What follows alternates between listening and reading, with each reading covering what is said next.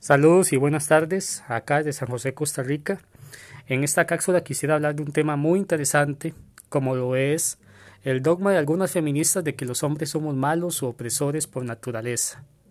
Acá en mi país, la semana pasada, pues asesinaron a un muchacho en un intento de asalto, en el que además pensaban abusar de su novia y él para defenderla, pues forcejeó con el asaltante y terminó siendo asesinado en el hecho.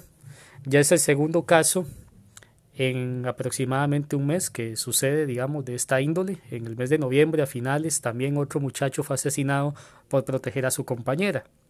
Entonces tenemos dos casos en un mes de muchachos que dieron la vida por sus compañeras. No faltarán las feministas que dicen, mira, es que estos hombres murieron asesinados a manos de otros hombres. Entonces, este, eso es evidencia de que el hombre sí es un opresor.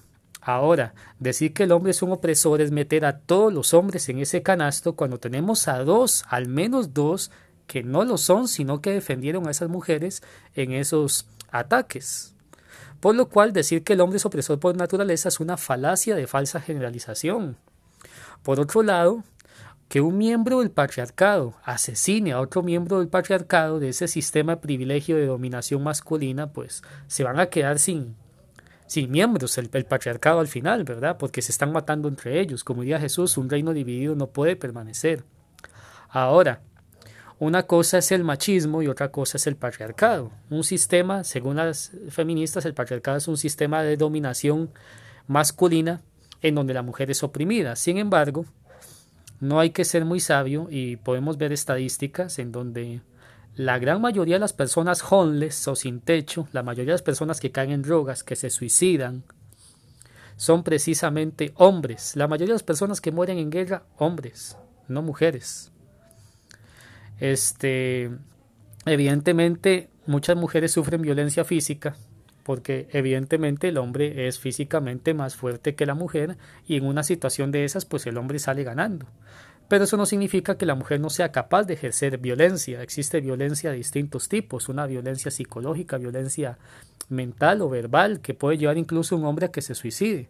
Tal es el caso del famoso exportero de fútbol aquí en Costa Rica, Rodolfo Álvarez, más conocido como Bobby Álvarez, que acabó con su vida alegando que la mamá de su hijo pues nunca le permitió salir del país a disfrutar de mejores oportunidades de empleo a pesar de que él nunca dejó de pagar la pensión, sino que la pagaba oportunamente. E incluso no le, no le permitía ver a su hijo, lo chantajeaba o le decía cosas este, al hijo negativas sobre él, ¿verdad? Según se dice.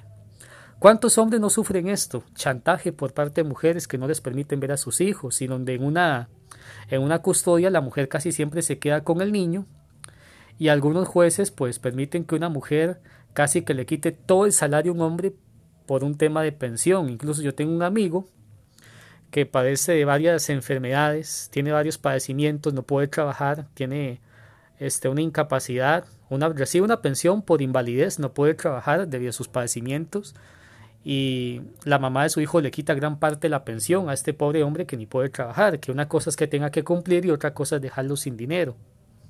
Son dos cosas muy diferentes. Entonces el hombre también sufre violencia el hombre también puede ser oprimido igual que la mujer.